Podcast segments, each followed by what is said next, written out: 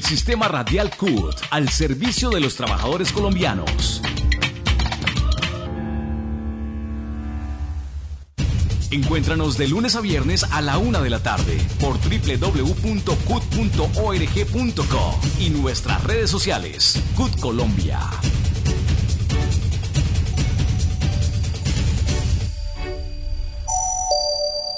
Todos los sábados a las 9 y 30 de la mañana en Canal Capital. No olvides ver Actualidad CUT, el primer programa de los trabajadores colombianos con el acontecer laboral, sindical, económico y social del país.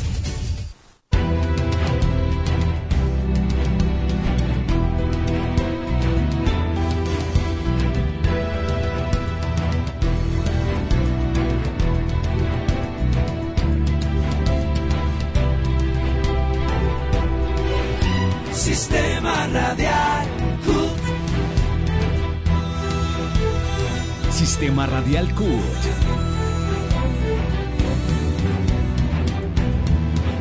Sistema Radial CUT. Sistema Radial CUT. Únete al sistema informativo CUT en la web www.cut.org.co. También encuéntranos en Twitter, Facebook, Instagram, TikTok como CUT Colombia.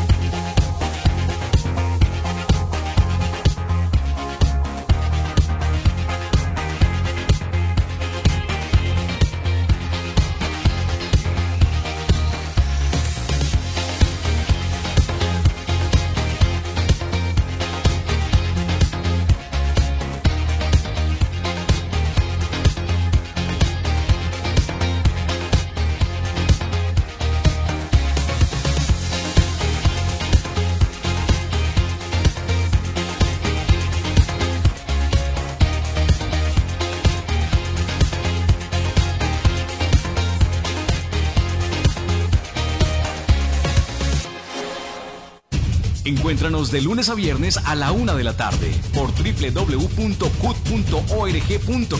y nuestras redes sociales. CUT Colombia.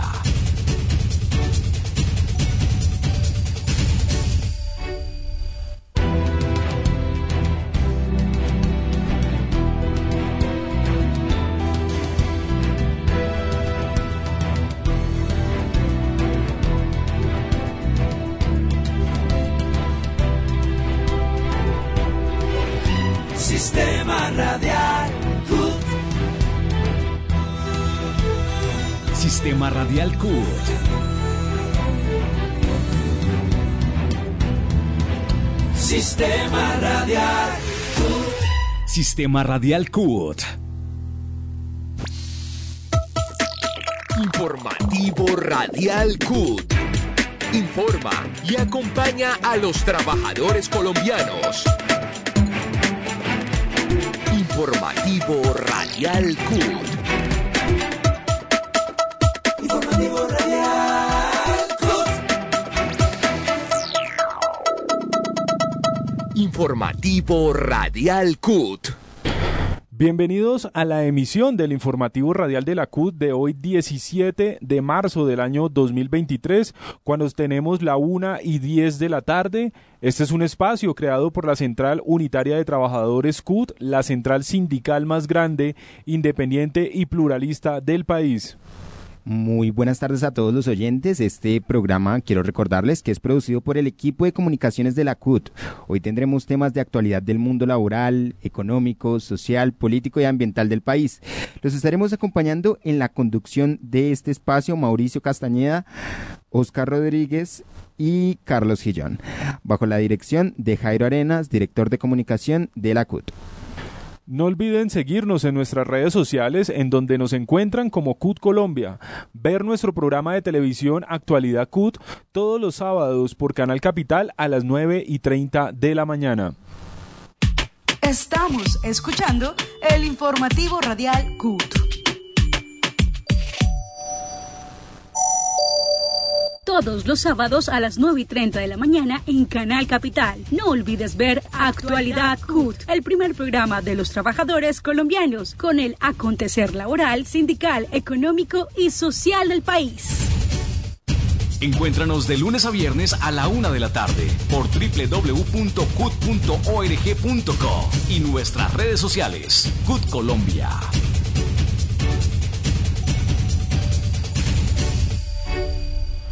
El pasado jueves 16 de marzo se llevó a cabo una movilización convocada por las centrales sindicales en apoyo a las reformas laboral y de la salud y a la que próximamente también va a ser presentada, que es la reforma pensional. Eh, estas reformas que son presentadas por el gobierno de Gustavo Petro ante el Congreso de la República.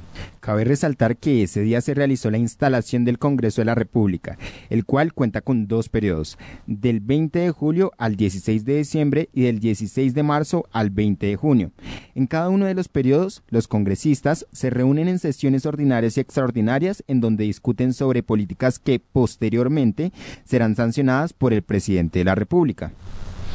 El nuevo Congreso tendrá que tramitar las reformas ya mencionadas, recuerden la reforma laboral y de la salud que ya han sido radicadas, está pendiente por radicarse la reforma pensional y por eso una vez más pues hablamos con los asistentes a distintos encuentros y movilizaciones que se realizaron eh, el día de ayer 16 de marzo en seis ciudades capitales del país, recordemos que esas fueron Barranquilla, Medellín, Bucaramanga, Pereira, Cali y acá en Bogotá, donde la movilización partió del Parque Nacional y fue hasta la Plaza de Armas o la Plaza de Núñez en, el, en la Casa de Nariño, acá en la ciudad de Bogotá. Al respecto, esto fue lo que nos opinaron.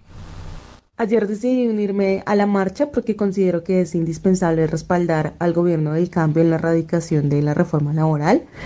Esta es la primera oportunidad en la que un gobierno ha mostrado verdadera voluntad política al reunirse pues con las centrales obreras, hablar de las necesidades de la clase trabajadora y a tener en cuenta sus demandas para construir una reforma laboral que garantice de verdad el derecho al trabajo decente y que reconozca eh, las necesidades particulares eh, de los sectores productivos.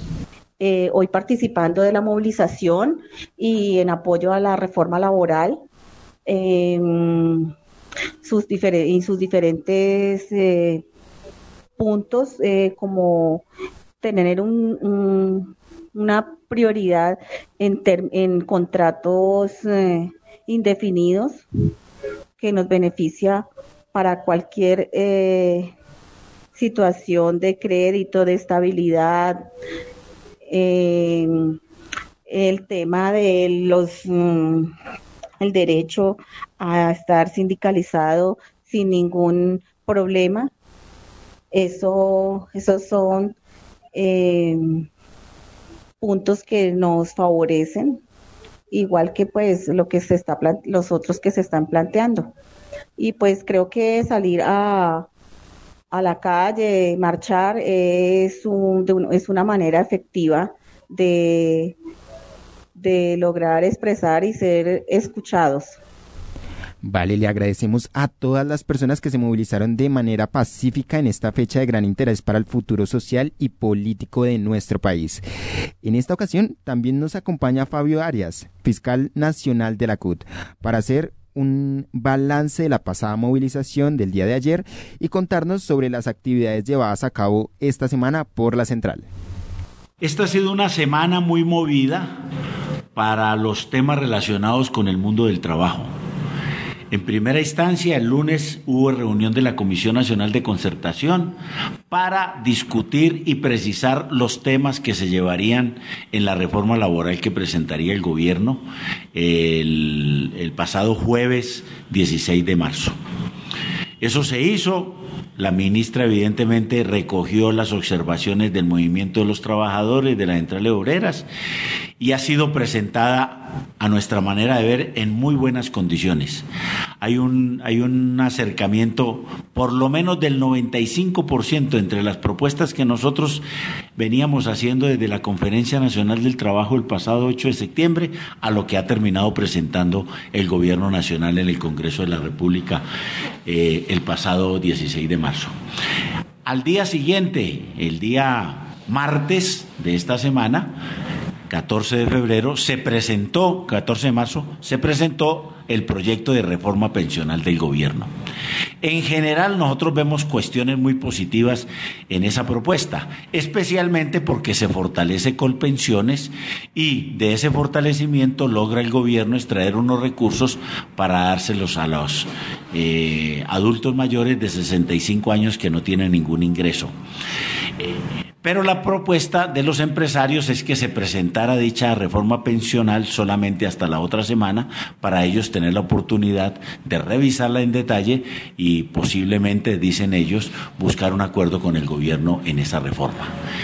Eh, nosotros estuvimos de acuerdo, especialmente porque el gobierno también lo solicitó de esa manera, pero ya hay una formulación muy positiva a nosotros nos gustaría que fuera todavía mucho mayor fortalecimiento de Colpensiones, pero digamos que empieza a tocarse ese, eh, los fondos privados con el hecho de que todos los trabajadores de aquí en adelante, en el momento en que aprueben la reforma, hasta los tres salarios mínimos, todo iría a Colpensiones y eso es fortalecer a Colpensiones. Y bueno, resolvimos exactamente convocar a todo el pueblo colombiano a que respaldáramos las reformas sociales del gobierno del cambio y por eso esa extraordinaria movilización que sucedió el pasado jueves donde en seis grandes capitales del país, Cali, Pereira, Medellín, Barranquilla, eh, Bucaramanga y especialmente aquí en Bogotá, hubo una destacada participación de la ciudadanía respaldando esas reformas y por tal motivo pues hemos quedado muy satisfechos. Sabemos nosotros que en el Congreso de la República hay eh, sectores del establecimiento neoliberal que no les gustan estas reformas, que los empresarios están haciendo todo el lobby político posible para que no sean aprobadas, pero creemos que esta manifestación de la gente en la calle le da un respiro al gobierno, demuestra evidentemente que sigue teniendo un, una, una favorabilidad dentro de la población colombiana que permite de pronto, ¿por qué no?, remover los obstáculos que se vienen, que se vienen haciendo desde el Congreso de la República para ser respaldadas. Entonces, muy positivo todo lo hecho y consideramos exactamente que vamos a seguir movilizándonos cada vez que haya necesidad para que el gobierno tenga que respaldar, para que el gobierno sienta el respaldo y en el Senado podamos superar los cruces. Nos preparamos desde aquí en adelante a una nueva movilización social muy importante el Día Internacional de la Clase Obrera, el próximo primero de mayo, para mostrar nuevamente el respaldo a estas reformas sociales, a este gobierno del cambio. Una y diecinueve de la tarde le agradecemos a Fabio Arias, fiscal nacional de la CUT, por acompañarnos en el informativo radial y pues brindarnos estos elementos puntuales para la correcta evaluación de en qué consiste esta reforma laboral, eh, estos mismos elementos que deben ser revisados y vigilados pues por todos los ciudadanos, de manera que se lleve a cabo un correcto cumplimiento tras la aprobación que se dé en el Congreso. Por otro lado, Mauro, quisiera recordarle tanto a nuestra mesa de trabajo como a los oyentes que el pasado miércoles 15 de marzo se llevó a cabo un desayuno entre las centrales sindicales y algunos congresistas del partido de la U. Partido Conservador y Partido Liberal, en donde se discutió los puntos más importantes de las reformas laboral y pensional. Al respecto, esto nos comentaron algunos asistentes al evento. Eh, apreciamos que se abran estos espacios de concertación, de resolver inquietudes con estos temas tan importantes como la reforma laboral y pensional. Creemos que la defensa de los trabajadores eh, debe ser prioridad. Obviamente también tenemos que cuidar em, los efectos que esto va a tener en las empresas. Sin embargo, vamos a revisar una vez estén radicadas estas reformas, cómo podemos encontrar un punto de equilibrio que beneficie a los trabajadores, que les devuelva lo que han perdido y también que pueda sostener a las empresas. Escuchando las iniciativas que hacen parte de la propuesta de las centrales obreras del país, pues nos llevamos eh, varias inquietudes frente a esas dos reformas que son trascendentales para el país, la reforma laboral y la reforma pensional. Como mujer eh, veo eh, con algún grado de preocupación el tema de generar algunos procesos que nos pueden dejar en desventaja en la actividad laboral del país. Creo que se deben concertar unos puntos de equilibrio para las pequeñas empresas, para el sector productivo, sobre todo del campo, donde entendemos que eh, es necesario empezar un diálogo frente al tema laboral de estabilidad laboral en el campo, de derechos de los eh, trabajadores del campo, pero teniendo en cuenta también las problemáticas de producción en las que no se garantiza, eh, digamos, eh, sectores como sectores rurales apartados en los que el transporte tiene gran impacto frente a la productividad, el medio ambiente, la lluvia, el estado del tiempo también tiene un impacto que no es considerado en, en temas laborales y que implica pues también la estabilidad y las garantías de los derechos de los trabajadores. Entendemos que temas productivos como el café dependen eh, prácticamente de minifundistas, o sea, que no contamos, que no se cuentan con recursos para garantizar una estabilidad eh, ni un esfuerzo eh, de los empleadores del campo, pero que también es necesario empezar a hablar de, de derechos laborales en el sector rural sin que esto implique menor productividad, que tener en cuenta costos, hay que tener en cuenta productividad, hay que tener en cuenta derechos laborales. Creo que es indispensable que el país empiece a culturizarse frente a estos espacios, pero sin que esto eh, tenga mayores afectaciones en la productividad de nuestro país. Nos parece muy importante los puntos que está tocando la reforma laboral, sobre todo en el tema de género, para disminuir esas brechas de género con base en la garantía de los derechos de las mujeres laborales y las licencias de paternidad. Y otro punto muy importante para nosotros es precisamente el de la dignificación del trabajo del campesino para que tenga una formalización eficiente y efectiva y pues logre vincularse al mercado laboral eh, de una forma en que se garanticen sus derechos como trabajador. Entonces pues vemos con muy buenos ojos la vocación que tiene la reforma, sin embargo es muy importante hacer un estudio a profundidad ya del articulado que se va a radicar mañana y con eso pues mirar en qué puntos confluimos, en cuáles eh, no estamos de acuerdo y no solamente pues estar en desacuerdo, sino ser propositivos para hacer unos cambios efectivos y eficientes que logren dar dignidad a los trabajadores colombianos, sobre todo a aquellos que han sido relegados históricamente, como han sido las mujeres y como han sido los campesinos. Consideramos que hay unos puntos que no son negociables en esta reforma, en estas reformas que trae el gobierno nacional.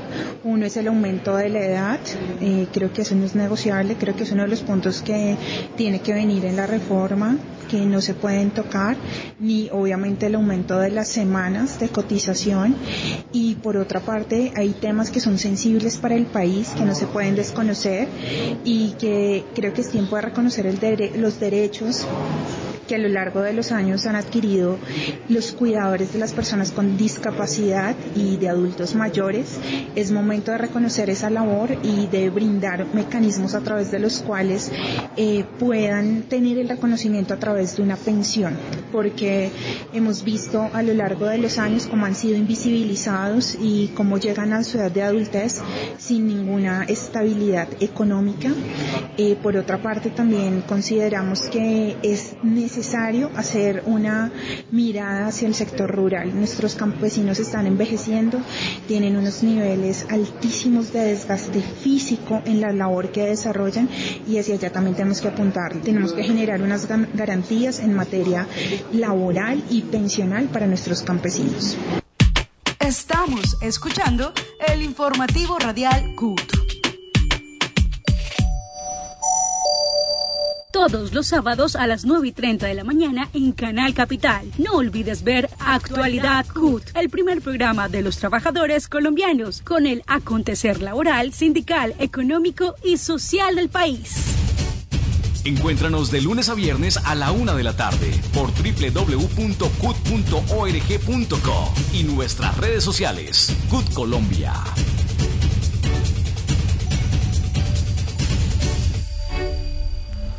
A partir del día de hoy tenemos una nueva sección. El día de hoy bautizaremos una sección que se llamará Seguimiento de la negociación estatal, en donde hablaremos sobre los puntos más importantes de la negociación, cómo va y para dónde va el diálogo entre el gobierno nacional y los trabajadores a través del pliego nacional estatal presentado en la sesión de instalación el pasado 9 de marzo. Para esto nos acompaña en el informativo Radial CUT Timoteo Romero, jefe del Departamento de Finanzas y Tesorería de la CUT. Timoteo, bienvenido. Bueno, un saludo desde el Comité Ejecutivo de la CUT como integrante del Comité Negociador y Asesor en la negociación estatal. Eh, pues ya fueron radicados los pliegos, tanto el nacional, sectorial, sectoriales, porque son 10 veces, educación, salud y otras, y los pliegos que llamamos mm, locales, o sea, cada entidad pública está negociando, si sea el hospital, la S municipal, la Contraloría, todos los empresas nacionales y locales están en modo negociación.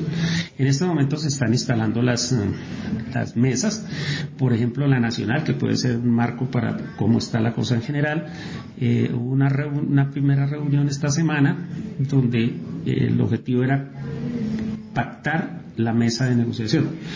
Eh, nosotros ya habíamos establecido un criterio que era dejar el mismo de hace dos años. Esa era la propuesta que llevamos. En general fue acogido, pero llegaron seis nuevas federaciones y tres nuevas centrales. Entonces, Creímos que esto puede ser enredar la cosa aún más, pero no, se logró sortear y se les dio a cada uh, federación y central un, un delegado y mediante esa fórmula hubo consenso. Entonces, logrando esto, el próximo viernes en la mañana se dará inicio ahora sí a la instalación de la mesa, se colocará el cronograma de, de reuniones lo único que nos preocupa es que, aunque pensamos que en el, encuentro estatal había quedado eh, superado, al menos por las grandes centrales Q, CGT, CTC y las federaciones de amigas que hacemos la mayoría de empleados públicos, nosotros planteamos tres ejes, que era cumplimiento de acuerdos, eh, ampliación de la planta, donde surgió ahí un debate sobre las plantas temporales, y tercero, incremento salarial, que vamos a plantear el IPC más 5 puntos, eso es redondear un 18%.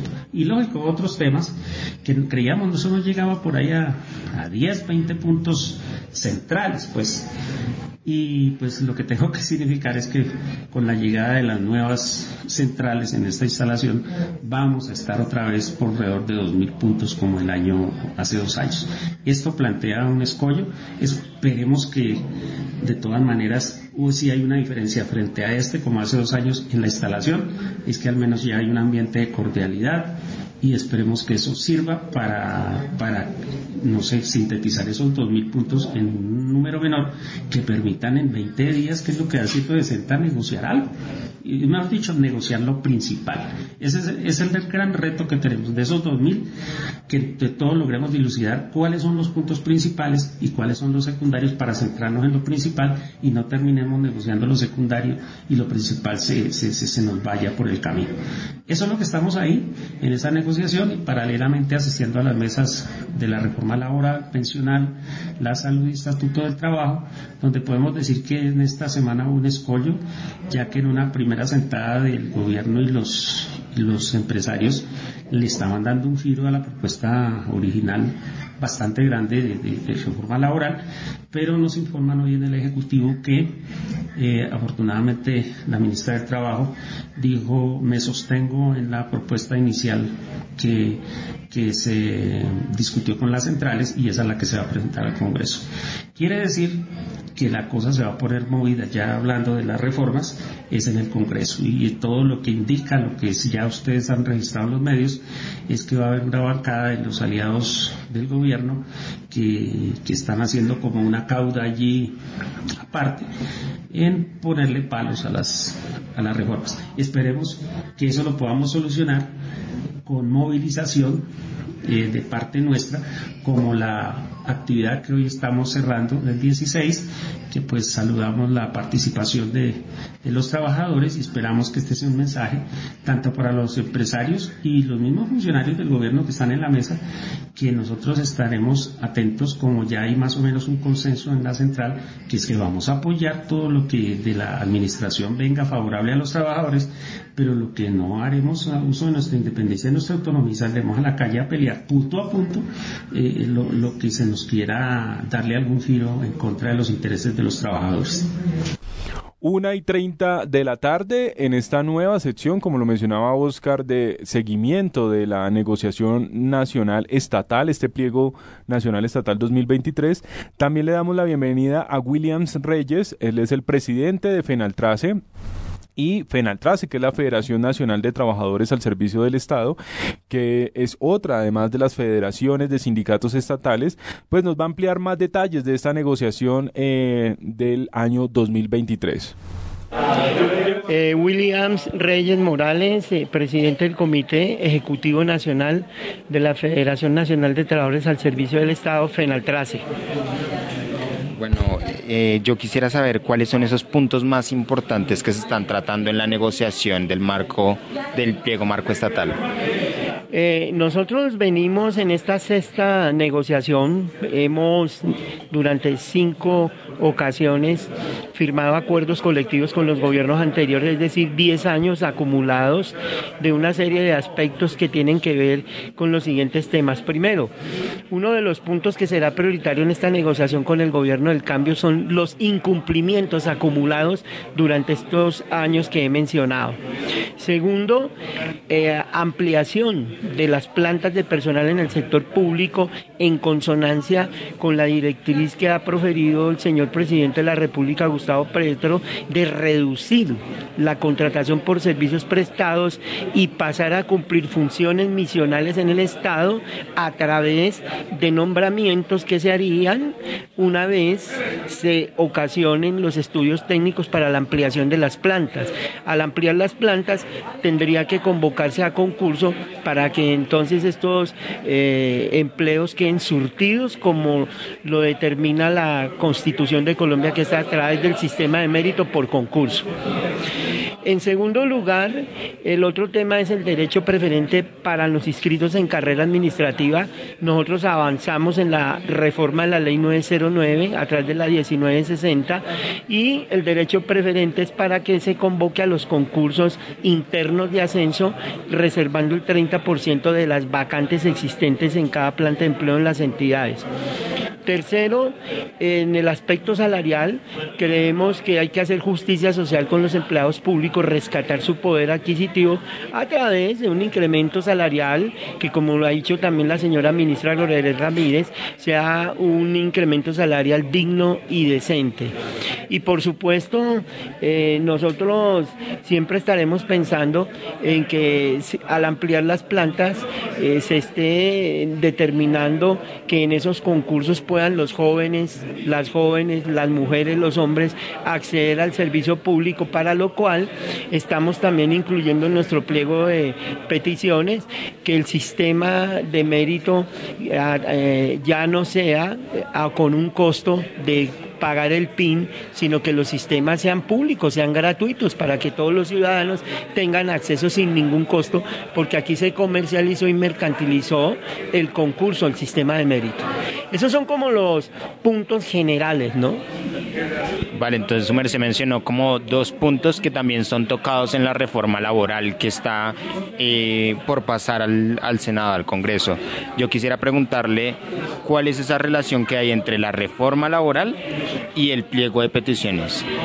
Pues para nosotros eh, la reforma laboral tiene una trascendencia enorme. Aún hoy el artículo 416 de la, del, del, Código Sustantivo del Trabajo contradice el artículo 39 y el artículo 55 de la Constitución del 91.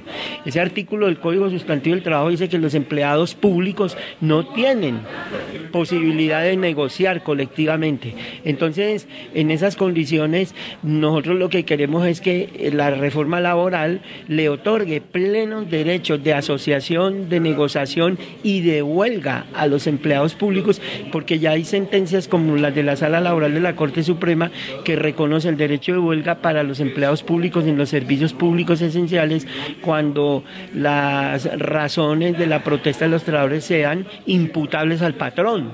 Entonces nosotros creemos que en esos términos el derecho de asociación, el derecho de negociación y el derecho de huelga se unen en esa reforma laboral, pero además de reconocer eh, eh, los derechos con plenas garantías, pues para los empleados públicos tiene una gran importancia el que al tener estabilidad laboral plena, al tener esos derechos mm, humanos, laborales y sindicales, entonces no se convierta el empleo público en un instrumento del cuoteo político, porque son los politiqueros desde los consejos, las asambleas, el Congreso de la República, desde el Poder Ejecutivo, alcaldes, gobernadores y ministros, los que trafican con la necesidad de un empleo público. No, nosotros creemos que el presidente lo ha hecho muy claro. Esto es derecho del trabajo para todos los colombianos, con plenas garantías, como hemos dicho, de gratuidad en el concurso, acceso a través del sistema de mérito y que la gente pueda tener los suficientes cargos para ingresar al servicio público y quitarle las plantas de personal a los caciques políticos en el nivel nacional y en las regiones. Bueno, y ahora nos movemos a nuestra próxima sección del informativo radial. La sección Hablan los departamentos. Nos acompaña Winston Barrios, director del Departamento de Relaciones Laborales de la CUT, para hablar sobre los proyectos que está llevando a cabo la central en vías del mejoramiento de las condiciones laborales de los trabajadores y la negociación del pliego marco estatal. Departamentos CUT.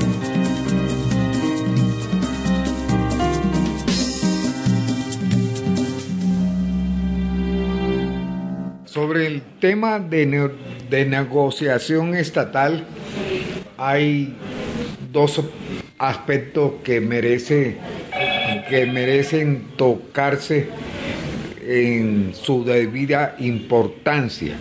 El primero lo constituye el gran, la gran expectativa que hay entre los trabajadores del Estado, habida cuenta que es la primera negociación que realiza el nuevo gobierno de Petro.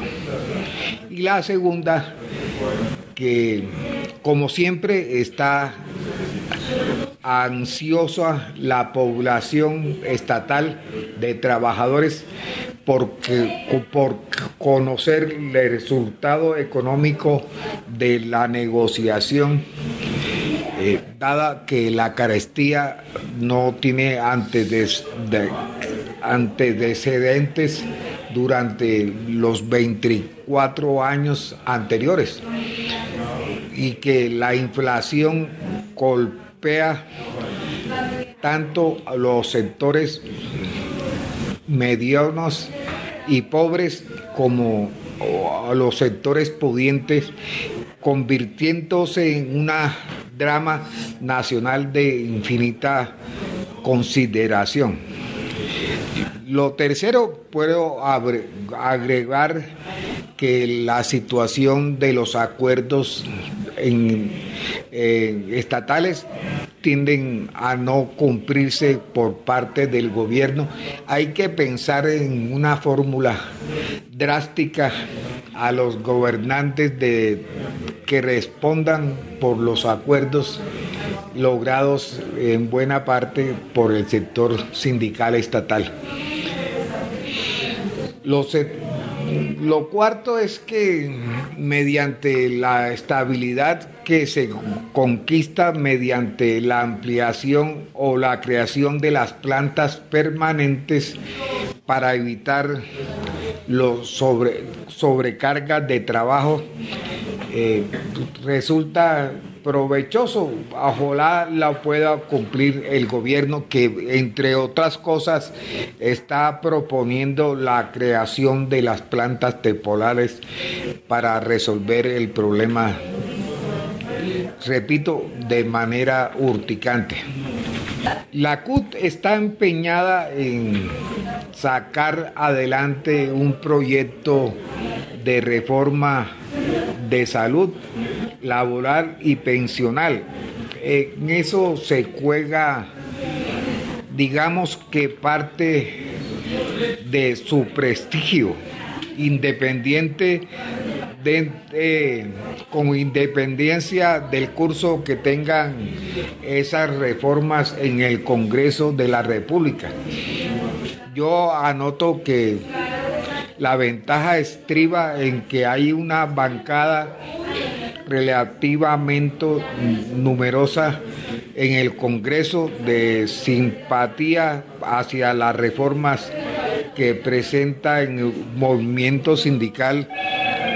Estabas, estabas eh, acompañada del gobierno. Si eso se traduce en un hecho cierto, la CUT eh, puede cumplir un papel satisfactorio eh, para presentar a los colombianos, eh, a los trabajadores colombianos, pero no basta eso. La CUT debe seguir empeñada en derrotar la política de la oligarquía y del imperialismo si quiere brindarle una satisfacción importante a los pobladores de la nación. Finalmente digo que los asuntos a tratar en el futuro inmediato son complejos y hay que salir con la frente en algo, haciendo lo correcto, que todo indica que debemos luchar contra las fuerzas de la reacción encarnadas en los sectores que están por el control del imperialismo sobre la nación y perseveran en esa política. Estamos escuchando el informativo radial CUT. Una y 42 de la tarde. Eh, continuando también con las distintas movilizaciones que se llevaron a cabo eh, el día de ayer. Eh, queremos el día de hoy, perdón, acá estamos corrigiendo un poquito los temas con los que estamos trabajando. El día de hoy, 17 de marzo, también se llevó a cabo eh, la negociación colectiva de los empleados públicos y respecto a este tema conversamos también con Jorge Martínez. Él también hace parte de Fenaltrace y esto fue lo que nos comentó. No, mi nombre es Jorge Arturo Martínez, soy representante de la Federación Nacional de Trabajadores de la Educación y Servidores Públicos de Colombia, FENALTRAES. En este momento nos encontramos en negociación de mesa estatal. Estamos tratando de realizar la integración de pliegos a través de una matriz, pero pues se han presentado algunas inconsistencias y estamos tratando de solucionarlas. El gobierno prestó sus buenos oficios y las organizaciones sindicales nombramos unos secretarios técnicos encargados de la misión pero haciendo el checking que cada uno debe organizar y hacer, encontramos que se encuentran algunas deficiencias y en algunos casos hacen falta puntos que estaban dentro de los pliegos de las organizaciones sindicales. Por eso en este momento estamos tratando de completar el checking de la matriz para poder arrancar la negociación, faltándonos lo, lo de la matriz de representatividad, que es lo que queremos y pretendemos, donde haya igualdad, donde no haya ese desconocimiento, donde todos tengamos los mismos derechos y no se privilegie aquí a ninguna organización. De eso se trata. Hablan los sindicatos.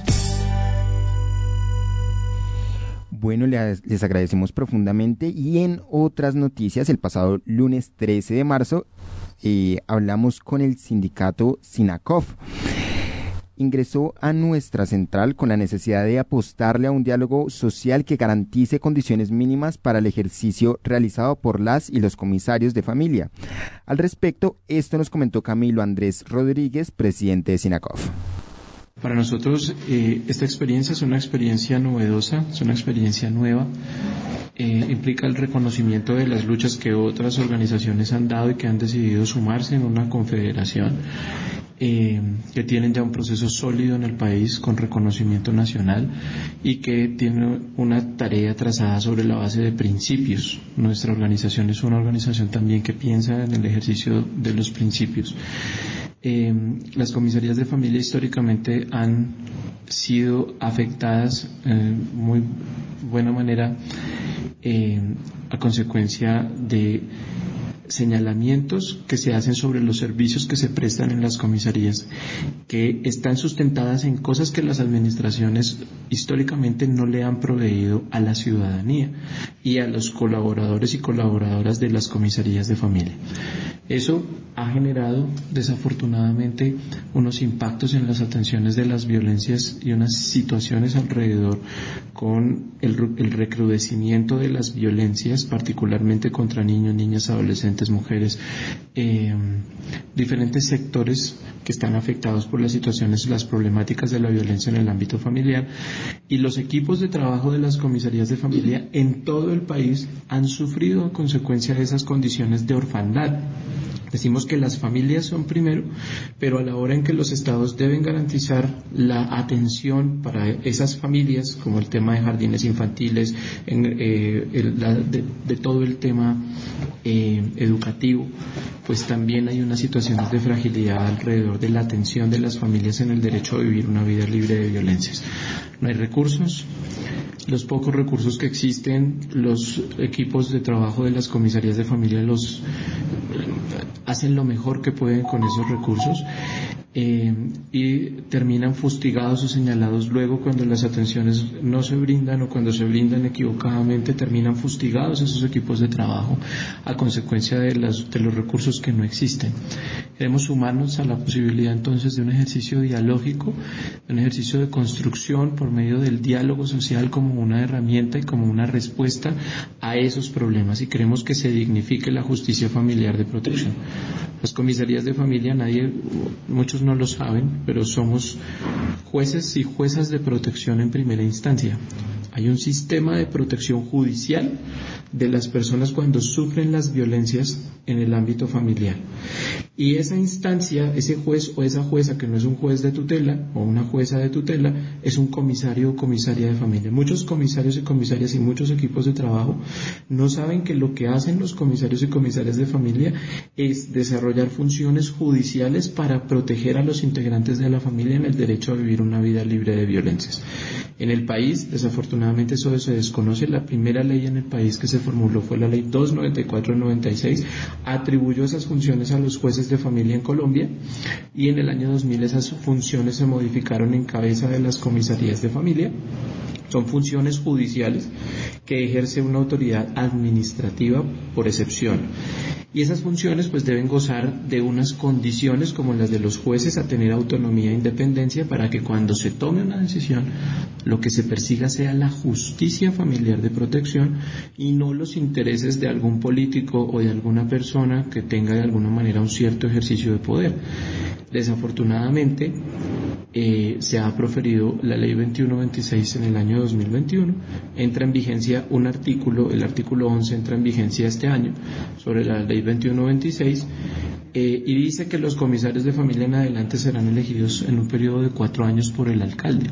Para hacernos comisarios o comisarias de familia teníamos que ser, eh, en el caso, por ejemplo, particular nuestro, tener 78 meses de experiencia mínimo, eh, tener una especialización en derechos humanos o derecho de familia o alguno concerniente a los temas que ejercemos y eh, hacer un concurso con la Comisión Nacional del Servicio Civil. La comisión es independiente del Ejecutivo, es decir, un alcalde, una alcaldesa no tiene la facultad de recurrir ante la comisión del, perdón, de, hacer un concurso de méritos, lo tiene que hacer la Comisión de Servicio Civil.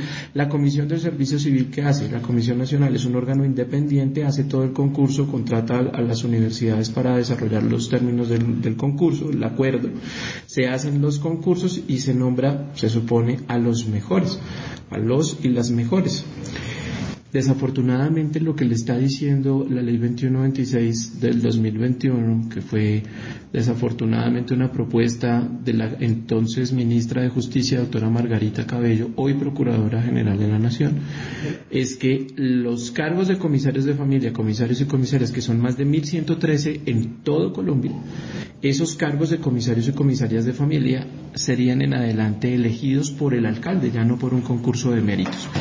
Y si el comisario es elegido por el alcalde, ¿qué puede pasar en los procesos de, medidas de protección donde las víctimas van a buscar que se les haga justicia a consecuencia de las situaciones de violencia que sufren? El comisario puede imponer, cuando puede imponer órdenes de desalojo para sacar a las, al, al, victimario del inmueble que comparte con su víctima, puede ordenar restricciones de contacto, restricciones al derecho de visitas, custodias en cabeza de la madre o del padre, pues que no que sea la víctima de la situación de violencia, puede tomar muchas decisiones para prevenir o erradicar la violencia y si no se cumplen sus órdenes, el comisario puede poner multas de 2 a 10 salarios mínimos, que si la persona no paga en 5 días se convierten en arresto o un arresto de 30 a 45 días.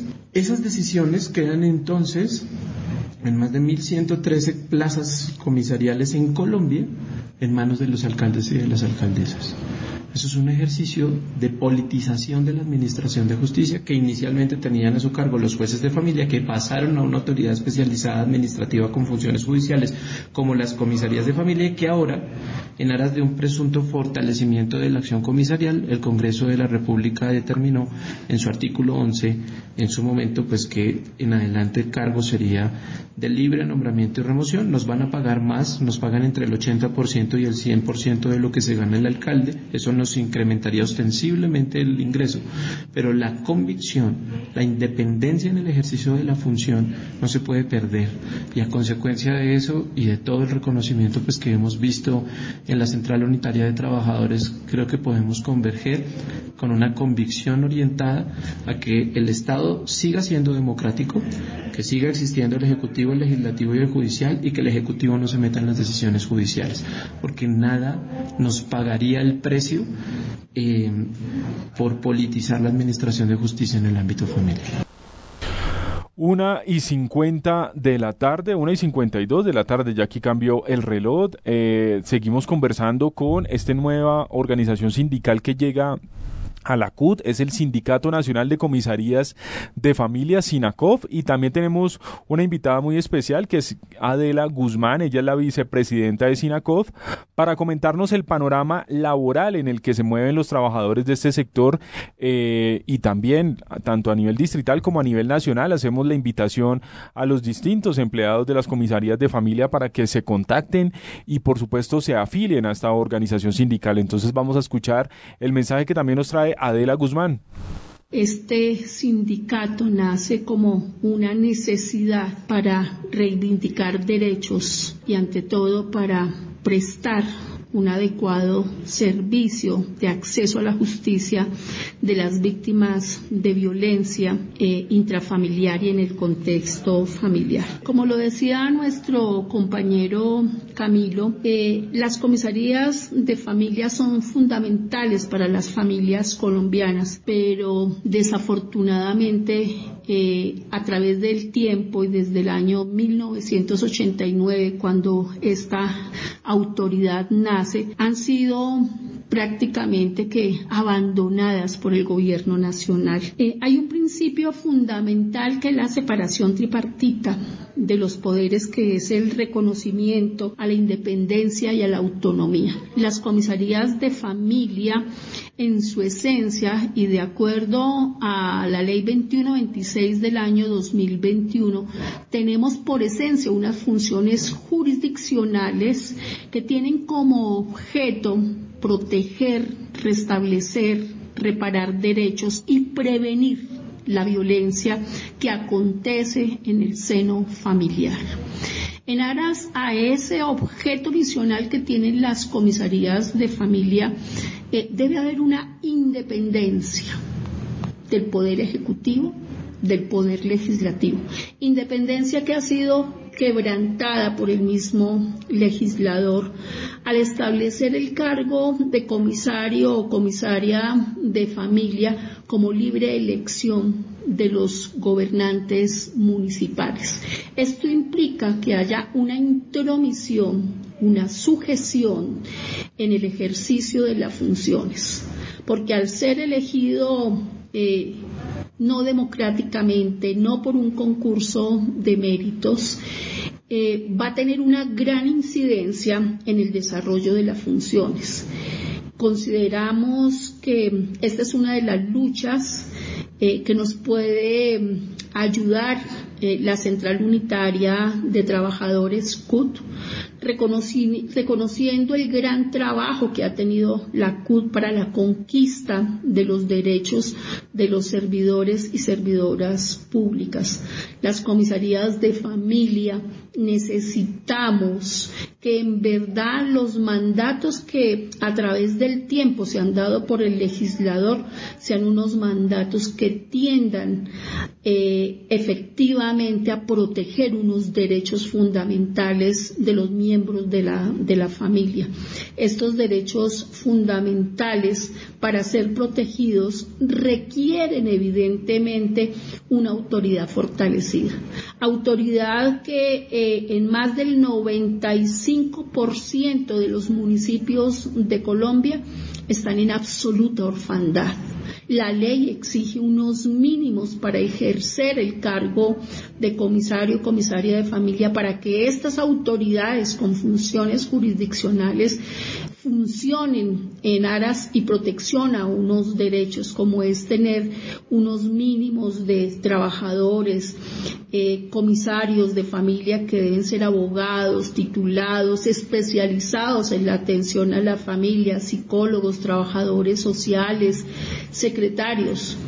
En la gran mayoría del país escasamente está el comisario de familia eh, con un administrativo y en unas condiciones inhumanas para ejercer la función, en donde hay comisarías de familia como La Guajira, que funciona en la plaza de mercado en un cubículo, donde no hay eh, ningún tipo de privacidad que pueda garantizar el derecho a la intimidad que merece toda persona, todo ser humano que acude a una comisaría de familia, sin aire acondicionado, bajo qué garantías se van a proteger estos derechos.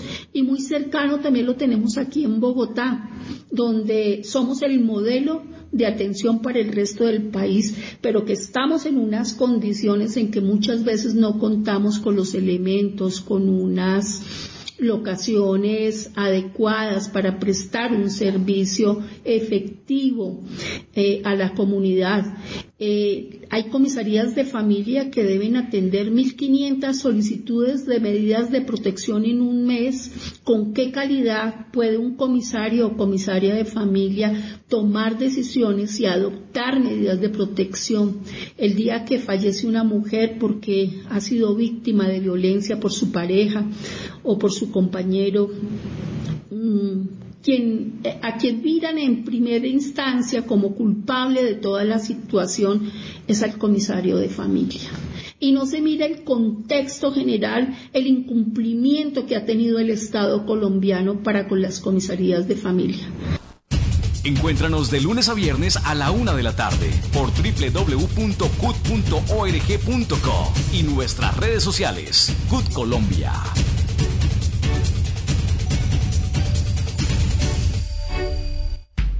Las subdirectivas tienen la palabra.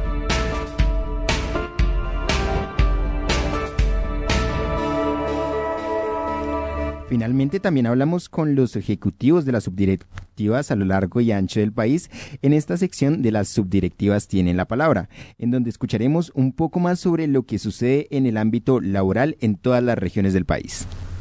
Nancy Ramos, eh, ejecutiva de la CUT Atlántico, al frente del Departamento de Educación y Formación. Bueno, las condiciones de los, de los trabajadores del Atlántico son iguales a las de todo el país, especialmente en términos de contratación laboral. Eso es uno de los tópicos en que estamos luchando hace muchas décadas porque se formalice el, trabajo a término indefinido. Eh, otro aspecto importante que siempre se ha venido luchando es la equidad de género, igualdad de oportunidades, igualdad salarial entre hombres y mujeres, no al acoso laboral. De tal manera que eh, son los puntos eh, fundamentales eh, que se encuentran en esta propuesta, en este proyecto de reforma laboral que se logrará de verdad dignificar el trabajo decente. Bueno, tenemos una agenda, lógicamente una agenda en este 2023 que lógicamente está direccionada con la CUT nacional eh, donde del cual se han establecido mesas de trabajo para el estudio de, de, las propuestas del, de la reforma laboral. Eh, de igual manera, estaremos en las calles respaldando eh, el gobierno del cambio de Gustavo Petro, respaldando y exigiendo la reforma laboral, la reforma a la salud, la reforma pensional y muchas otras reformas sociales que merece el país, que, que tiene al país en este estado de crisis, de desigualdad y de brechas sociales.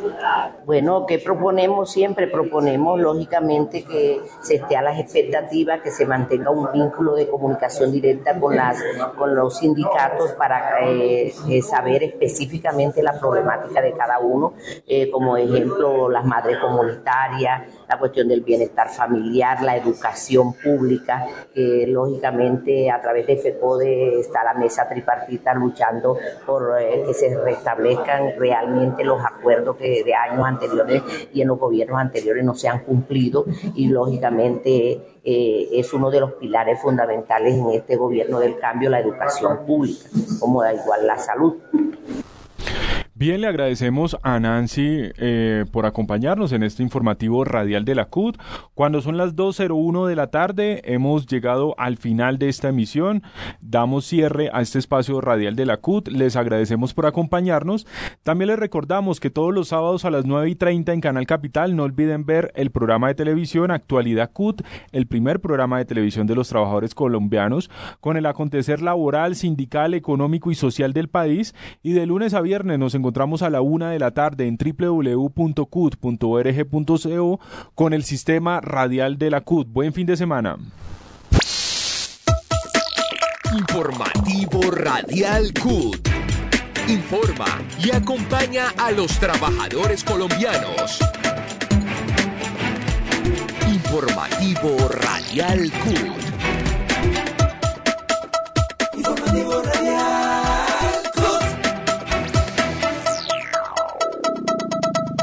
Informativo Radial CUT.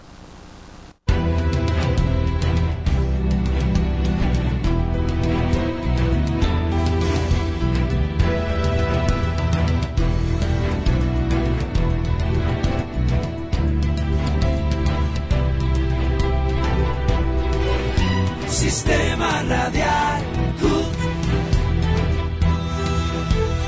Sistema Radial CUT. Sistema Radial CUT. Sistema Radial CUT.